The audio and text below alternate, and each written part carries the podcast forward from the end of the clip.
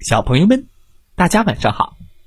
欢迎收听西瓜哥哥讲故事。每天晚上，西瓜哥哥都会给小朋友们讲一个好听、好玩的故事，陪伴大家进入梦乡的。今天我们要听到的故事名字叫做《螃蟹的生意》。哦，一起来听听吧。螃蟹的生意。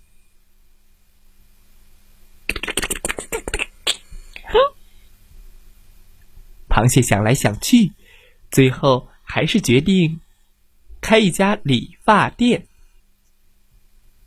其实，螃蟹能够想到这一点已经是很不容易了。不过，螃蟹觉得，哦，我这理发店的生意也太冷清了吧。为什么这么说呢？因为一位顾客也没有。那我就出去找找人吧。于是，螃蟹理发师便拿着剪刀来到了海边。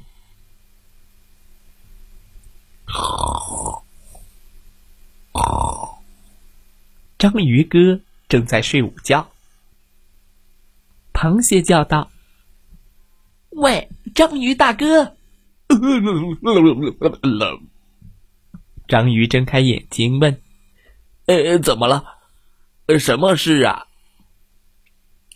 我是理发师，你要不要理发？”“嗯，你好好看看吧，看看我头上有没有毛。”螃蟹仔细的看了看章鱼的头，果然。一根头发也没有，光秃秃的，滑溜溜的。就算螃蟹理发的手艺再高超，面对一个没有头发的光头，也是有劲儿使不上啊。好吧，咯咯咯咯咯咯。螃蟹又跑到山里，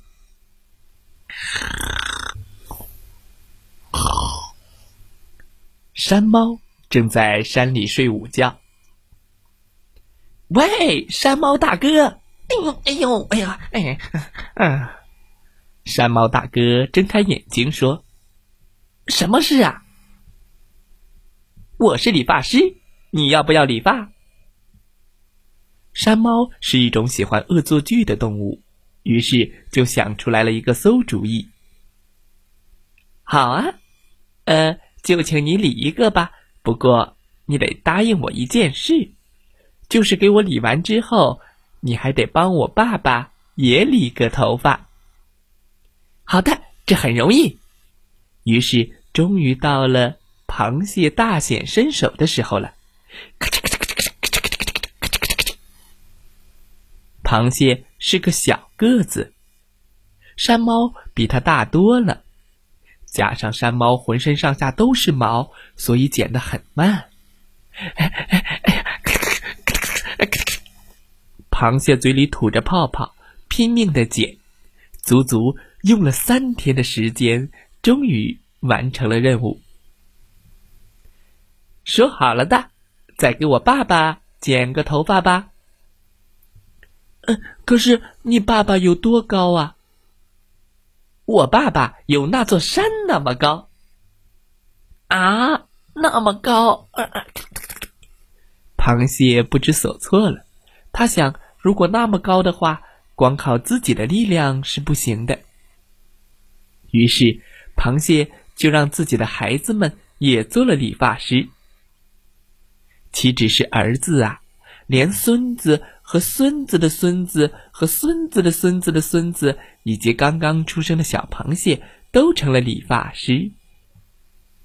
不信你看，哪怕是我们在路边、河边、海边见到的小不点儿螃蟹，也都带着一把剪刀呢。